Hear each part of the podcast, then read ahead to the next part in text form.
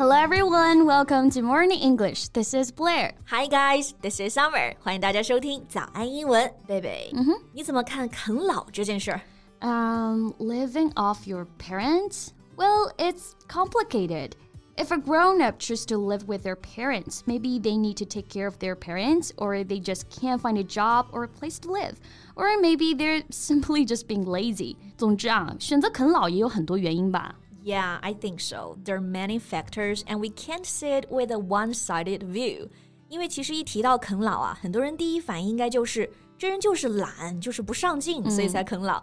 但其实现实往往更复杂，所以我们不能用片面的眼光来理解。这里片面的可以用到这个形容词 one-sided。side 就是边一个方面的意思， 所以 a one-sided view 意思就是片面的眼光。对，比如像我知道的，在韩国啊，其实就有很大比例的啃老族，而且有数据呢显示，the total number of graduates in South Korea this year was 860,000, but half of them claimed that they were not going to find a job and would live off their parents.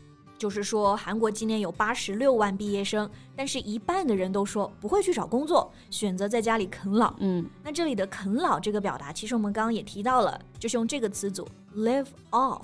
live 就是居住的 live，off 是 o f f，这个词组意思就是依赖某人来生活，所以啃老呢就可以直接说 live off one's parents。那这个数据其实是很吓人的啊，那其实也能说明韩国年轻人现在面对的现实太残酷了。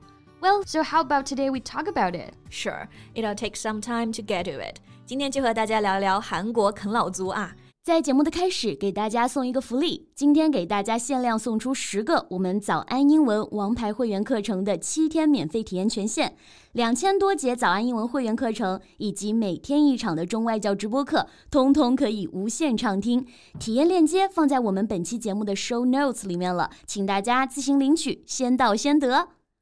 Alright, as for the reason why so many young people in South Korea live off their parents, I think it's because it's hard for them to find a decent job. 是的，因为在韩国啊，经济和大企业都是由财阀来控制的。如果你想找到好工作，就只能去那些大公司。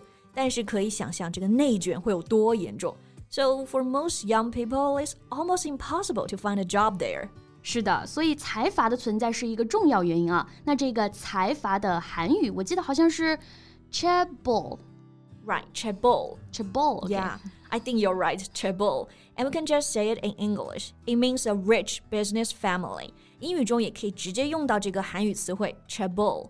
那这个财阀的定义啊，其实就是说由一个家族来传承并且经营的大型企业，比如 Samsung、LG、现代、Hyundai，还有乐天等等。Or we can use another English word, conglomerate. It means a large business that is made of different kinds of companies. 嗯，像韩国财阀都是多元化的经营，包含不同产业里的公司，所以刚刚贝贝这个单词就很合适啊。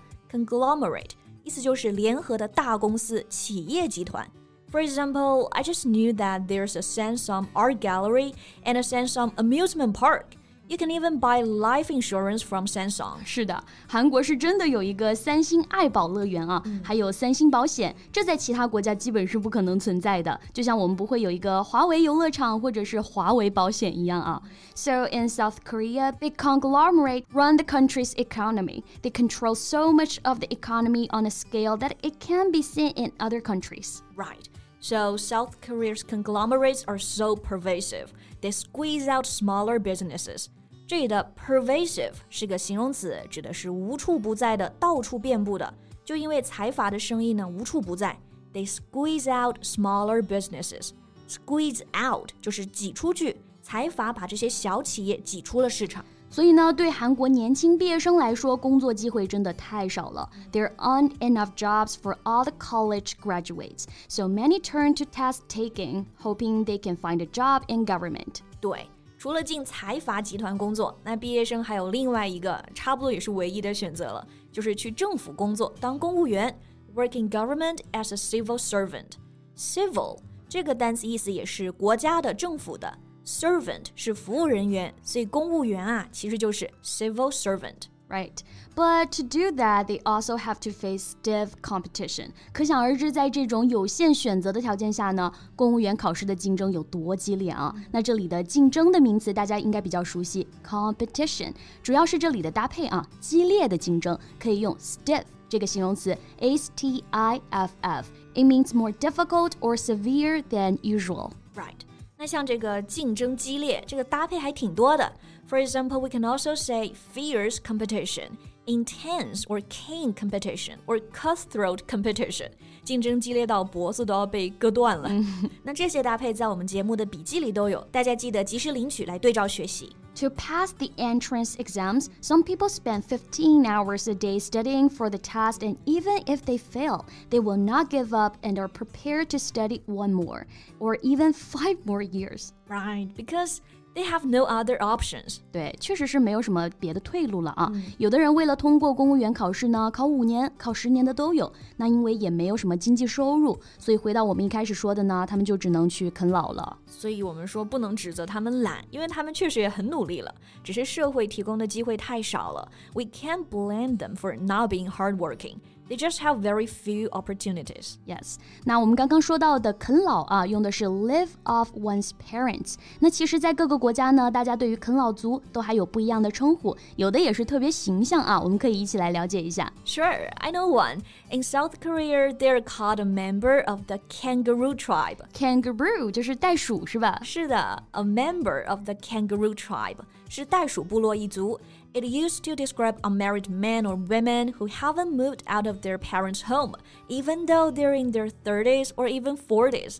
就像是成年了还待在妈妈肚子里的袋鼠一样，所以这个 kangaroo tribe 也是这个啃老族对应的表达，还是很形象的啊。Yeah. Well, I know in South Korea there's another term related to animal, salmon. Salmon 是大家平常喜欢吃的那个三文鱼啊。那三文鱼成年了之后呢，要回流，也就是游回自己长大的地方。So it refers to those who become temporarily independent from their parents, but eventually return home. 哎，所以用 salmon 这个单词表示啃老族啊，也很形象啊。暂时的独立一会儿，但最终还是回家了，就是啃老族了。刚刚这几个表达呢，经常是用来描述韩国啃老族的。在加拿大，我知道他们还有一个常用的说法。Boomerang kids.